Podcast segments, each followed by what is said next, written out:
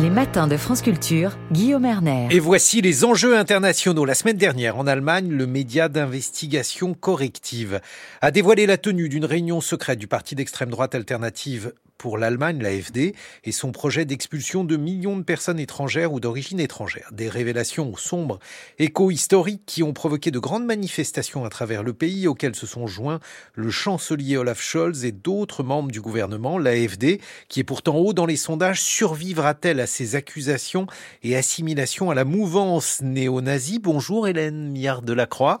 Bonjour. Vous êtes professeur d'histoire et de civilisation de l'Allemagne contemporaine à Sorbonne Université. Alors il faut nous dire quelques mots de cette réunion qui a eu lieu aux alentours de Potsdam et qui s'est déroulée au mois de novembre. Oui, alors c'est en effet sorti relativement euh, récemment, la semaine dernière, et il s'est agi d'une réunion euh, tout à fait secrète. Si, on est bien informé, euh, les, les, invités, entre guillemets, avaient obtenu leur invitation plutôt par la poste pour ne pas laisser de traces numériques, et le travail d'investigation de correctif a été très très bien fait pour mettre en évidence que se sont réunis dans une villa, pas très loin de Berlin, donc à Potsdam,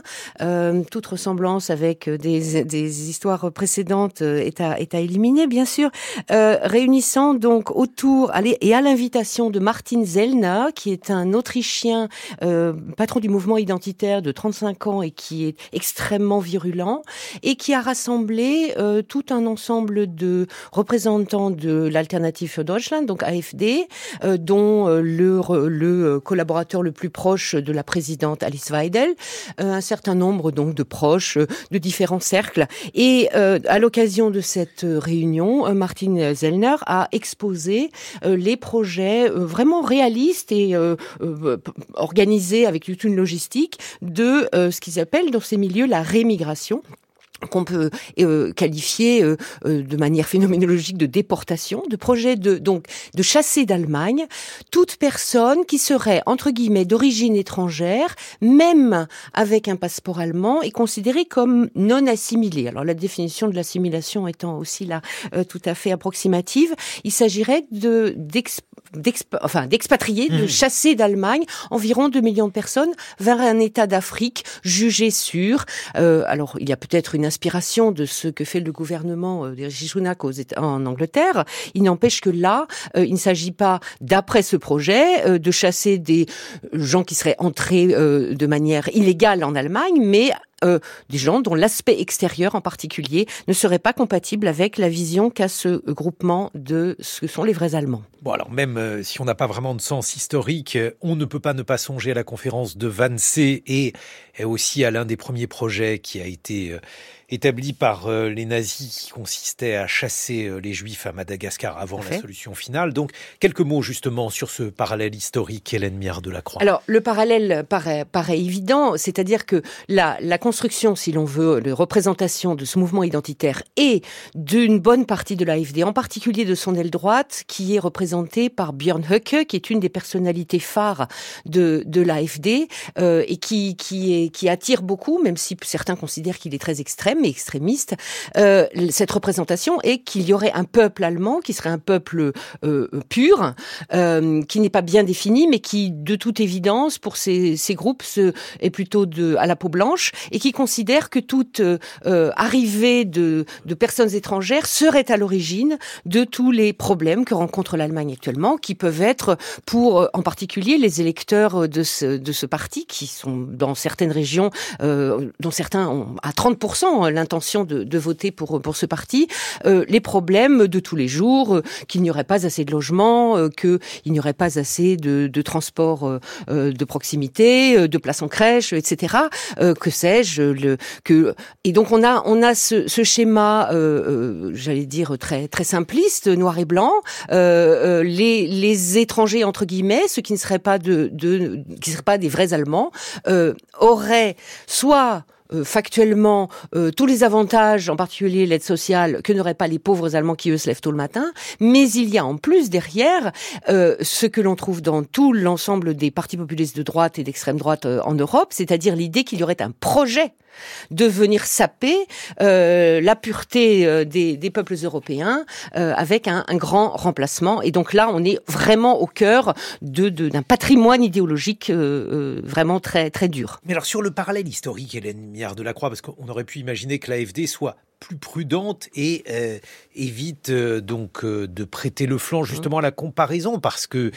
en Allemagne mmh. Il y a bien entendu une mémoire historique euh, particulièrement vive là-dessus et euh, l'AFD euh, aurait pu chercher à se dédiaboliser. Alors, c'est assez complexe. Ce rapport est assez complexe. On, on assiste, quand on observe l'AFD, surtout quand on a l'expérience de la France, euh, à un, un, un, schéma assez similaire à celui que le Front National puis Rassemblement National a adopté, c'est-à-dire, euh, d'une certaine façon, de, de, de faire de l'entrisme, c'est-à-dire de pénétrer les institutions, d'utiliser euh, les institutions démocratiques, de se, euh, de, de, de, dire que l'on est libre et que l'on a une, expression euh, absolument à respecter, pour aborder une approche euh, hostile à, la Constitution. Il n'empêche que l'AFD, euh, tout en suivant cette ligne, donc en jouant le jeu démocratique, qui est en Allemagne en plus, j'allais dire par un système parlementaire à tous les niveaux, euh, euh comment, comment dire plus, il est plus facile d'avoir une représentation que dans le système français. en même temps, c'est un parti qui est au fond et assez ouvertement dans les prises de parole beaucoup plus hostile et beaucoup plus radical. Alors, c'est troublant. Par exemple. Alors, bah avec euh, euh, une réutilisation, euh, peut-être que qui rappelle Jean-Marie Le Pen, d'associations, de jeux de mots avec le, le, nazisme, voire la reprise d'un vocabulaire qui est celui des années 20, de la radicalisation des années 20 des partis contre le système de Weimar, puis du nazisme, et en particulier la remise sur la table du mot völkisch, qui en allemand alors si ils se défendent quand on leur dit mais pourquoi utilisez-vous le mot folkish? Ils disent ben, c'est un qualificatif qui se rapporte au, mot folk et donc ça veut dire populaire. Sauf que folkish c'est le terme qui euh, a porté toute la pensée euh, antidémocratique, raciste, antisémite des années 20. Euh, Alors justement sur à la fois le, racisme et là on, voit bien que cette réunion était notamment dirigée contre les migrants qui aujourd'hui ont été accueillis en Allemagne. Et l'antisémitisme, quel est donc euh, à la fois le discours officiel de l'AFD et puis euh, bah, la distinction entre l'officiel et, et l'officieux selon vous, Hélène Mire de la Croix? Alors il est, j'allais dire, il est beaucoup plus difficile en, en, en Allemagne d'être ouvertement antisémite parce que, on, on, comme dans les, autres pays, en France aussi, on, on voilà, en France aussi, mais mais je veux dire, il y a une il y a une hypervigilance euh, qui d'ailleurs justifie euh, ou explique un certain nombre de positions euh, euh, de l'Allemagne, même de l'Allemagne officielle. Non, ce qui est plus, ce qui est intéressant à observer, c'est la façon dont ce parti et, ses dirigeants euh, jouent avec tous les dispositifs d'interdiction qui sont prévus par la loi fondamentale, donc par la Constitution allemande, dont les pères en 1949 avaient bien évidemment en mémoire la façon dont euh, euh, la, la démocratie avait pu être détruite de l'intérieur par des partis qui avaient, comme l'avait écrit Goebbels, euh, utilisé euh, les possibilités qui lui étaient offertes. Euh, et donc il y a, il y a dans les paroles publiques, en particulier de ce Björn Höcke, un jeu pour pousser toujours plus la frontière du disciple et pour vérifier si, la, justice va intervenir. Alors, ce fameux Björn Höcke, il est aujourd'hui possible qu'il se voit, selon l'article 18 de la Constitution,